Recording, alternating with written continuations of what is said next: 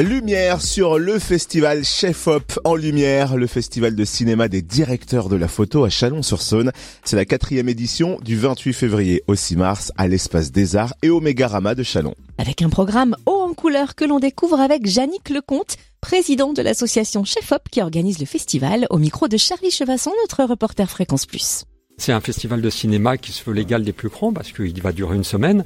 Donc on a 35 films, euh, 9 avant-premières, on a des documentaires, on a des films de genre, on a bien sûr des rencontres avec des chefs opérateurs, on a une quinzaine d'invités, on a un ciné-concert, on a une très très belle exposition en partenariat avec le musée Niepce sur des images, euh, sur des photos du, du tournage du film Le Mépris. On, on, on, a tout ce qui fait un très bon festival, avec même un concert de jazz à la fin pour que ça soit un petit peu festif. Et donc euh, 35 films, c'est déjà une belle, euh, une belle euh, promotion avec euh, 9 avant-premières. Voilà.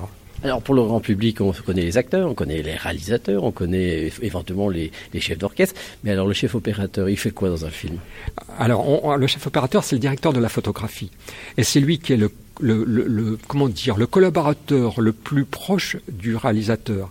Parce que le réalisateur a des idées et souvent c'est le chef opérateur qui va mettre ses idées en forme au niveau de la technique et qui va dire au réalisateur qui va lui donner parfois certaines idées en disant peut-être que la caméra elle pourrait être placée là placée ou placée ici. Ça donnerait un meilleur rendu. C'est lui qui s'occupe de l'éclairage du cadre. Il a une équipe de 10 ou 15 personnes. Donc c'est vraiment la personne qui est la plus proche du réalisateur et souvent, on connaît le nom du réalisateur, mais on ne connaît pas le nom du chef opérateur qui a au moins autant d'importance souvent que le, que, le, que le réalisateur. Et souvent, ça donne le ton, ça donne l'ambiance du film. Ça donne exactement l'ambiance parce que le, le, le, chef opérateur, il est là du début jusqu'à la fin. Il n'est pas forcément là sur les repérages, mais c'est lui qui va, euh, qui va s'occuper de, de choisir les caméras. C'est lui qui va suivre les choses pendant le tournage et qui enfin de tournage fera l'étalonnage du film pour que les images soient, soient, soient homogènes et cohérentes. Alors comment vous mettez en lumière ce travail justement dans les films que vous avez sélectionnés?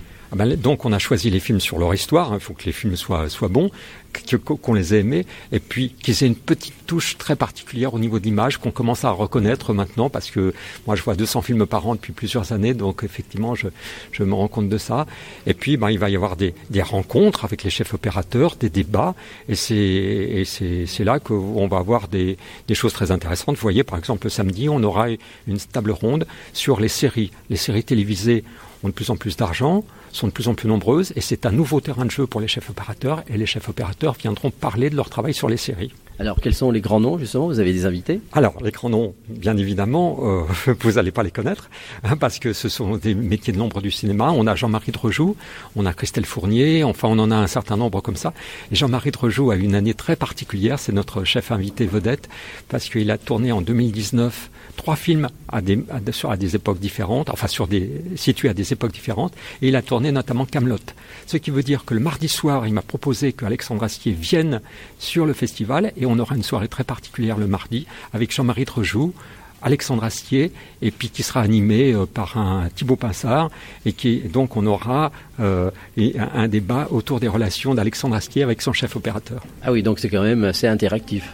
Ah ben oui, ça se veut interactif. L'idée c'est qu'il y ait des rencontres entre le public, les scolaires, les professionnels, euh, et, et, voilà. C'est un festival qui n'est pas seulement euh, réservé à une élite, c'est pour le grand public également. Alors les jeunes qui écoutent et qui voudraient être chef opérateur, il faut faire quoi? Ah ben, il, faut, il faut intégrer une, une école de cinéma. Il faut d'abord être être passionné, hein, je crois que c'est ça, et puis ensuite intégrer une école de cinéma, puis et puis voilà, puis advienne que pourra après, hein, faire un court métrage, en faire deux, en faire trois, puis ensuite avec un petit peu de chance, si on trouve les moyens, ben, on peut faire un long métrage, et à ce moment-là, c'est parti.